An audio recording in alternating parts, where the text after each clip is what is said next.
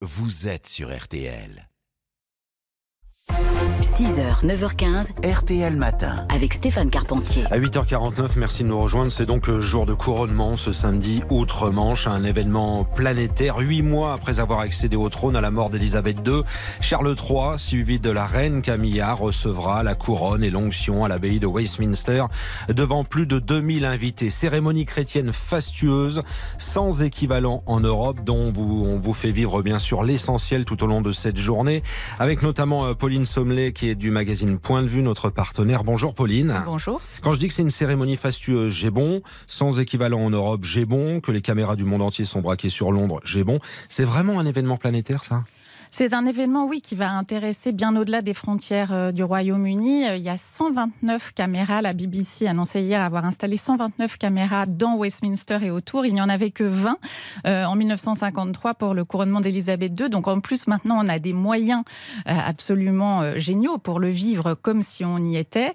Et ça intéresse les gens qui n'ont pas pu se rendre. Mais hier, nos envoyés spéciaux qui étaient déjà dans les rues de Londres nous disaient qu'il y a quand même beaucoup de gens qui sont venus exprès, à la fois des Français. euh, On avait reçu aussi des, des informations pour nous dire que les, les- les avions et les Eurostars étaient assez pris d'assaut par les Français et beaucoup d'Américains parce que finalement, euh, les Américains euh, sont, qui n'ont pas de famille royale et de tradition monarchique sont particulièrement intéressés Assez friand de ça. exactement par cette cérémonie qui, qui va avoir un caractère historique indéniable. Nos yeux à nous, ce sont ceux de Morad Jabari, notre envoyé spécial qui est à Londres, justement. Morad, racontez-nous ce que vous voyez juste là. Il est quoi chez vous? Il est euh, 8h moins 10, hein, c'est ça hein Oui, c'est ça. Il y, a, une heure de moins, eh bien, on commence à, s'allonger sur les nappes de pique-nique sur l'air devant les écrans géants installés tout le long du, mall et, de Westminster.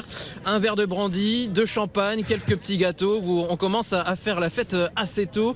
On discute. Toi, tu viens d'où? De Liverpool et toi d'Oxford. C'est vraiment très agréable. Tout le royaume est, réuni. Certains sont déguisés aux, couleurs de l'Union Jack, des drapeaux, des froufrous. D'autres sont, un peu plus élégants. Le chic à l'anglaise, moins excentrique, en, en costume trois pièces, les vestes en tweed pour monsieur, le beau chapeau pour, euh, pour madame, des jeunes, des vieux, toute la génération confondue. Et il y a vraiment énormément de monde, des milliers des milliers de personnes. C'est assez fou. C'est un flux continu depuis, depuis maintenant plusieurs heures. Merci Morad, on va vous retrouver régulièrement tout au long de cette journée, bien sûr, euh, sur RTL. Il est prêt, Charles Ça fait un petit moment qu'il attend ça, Pauline, donc il est prêt. Il a eu le temps de se préparer, mais c'est vrai que c'est une journée qui prend une dimension toute particulière parce que même s'il est roi euh, effectif hein, depuis la mort de sa reine euh, en, en septembre dernier, ce moment du couronnement, ce moment du sacre, c'est un moment religieux qui est important pour lui et c'est le moment où euh, librement finalement il va quand même accepter cette charge jusqu'à sa mort. hein. On se souvient que euh, Édouard VIII, qui est le seul roi à avoir abdiqué, l'a fait avant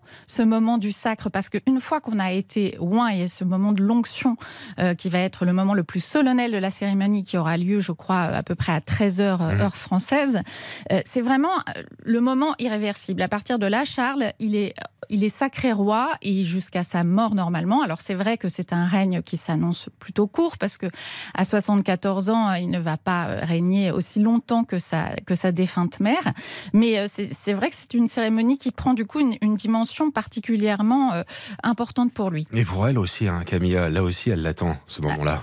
Alors je ne sais pas si elle l'attend en vérité parce que c'était vraiment pas quelqu'un qui aspirait à cela. hein. Au Ouais. tout début de leur histoire, ça a été même s'il y avait d'autres éléments qui faisaient qu'elle ne pouvait pas épouser Charles quand ils étaient jeunes et qu'ils se sont rencontrés, elle n'avait pas du tout envie de cette vie-là, Camilla. Elle le fait vraiment parce que elle a un sens du, devoir qui est propre à, son éducation. Elle a ce côté euh, assez terre à terre, pragmatique, euh, un peu, pour être un petit peu trivial, mais quand il faut y aller, il faut y aller. Donc euh, maintenant, ça y est, elle le sait, elle a eu le temps, elle, de s'y préparer depuis finalement 2005, depuis leur mariage, depuis qu'elle a été vraiment inscrite comme un personnage déterminant, acceptée par la reine Elisabeth, qui pourtant au début ne voulait pas tellement en entendre parler et qui petit à petit a compris euh, l'atout qu'elle pouvait être et à quel point euh, son fils avait besoin de ce soutien. Et ce n'est pas un hasard si la reine a annoncé juste avant sa mort qu'elle serait donc bien reine euh, consort et, aux côtés de Charles. hein. Ça, c'était tout à fait important. Ce couple-là, il peut incarner la monarchie moderne, voulue, là?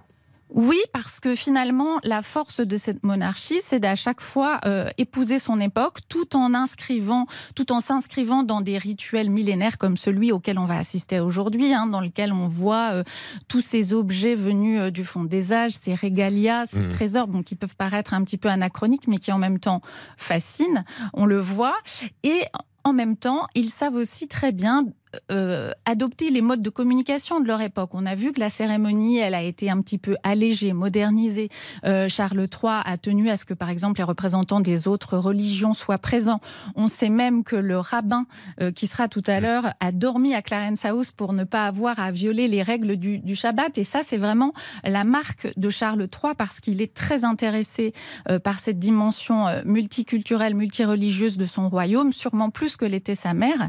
Et donc, je pense qu'il est, il est tout à fait capable d'être moderne et de- et d'assumer le rôle d'un souverain de 2023. Il y a un engouement vraiment des Anglais, parce que là, ils sont en pleine crise économique et sociale en ce moment de façon assez considérable. Ça divise quand même le pays, ça, ou pas? Ça divise plus qu'avant. Euh, Charles III, il a une bonne, dans les sondages, il a une bonne popularité, mais il est évidemment moins inscrit dans le, la mémoire et l'histoire des Anglais que ne l'était sa mère.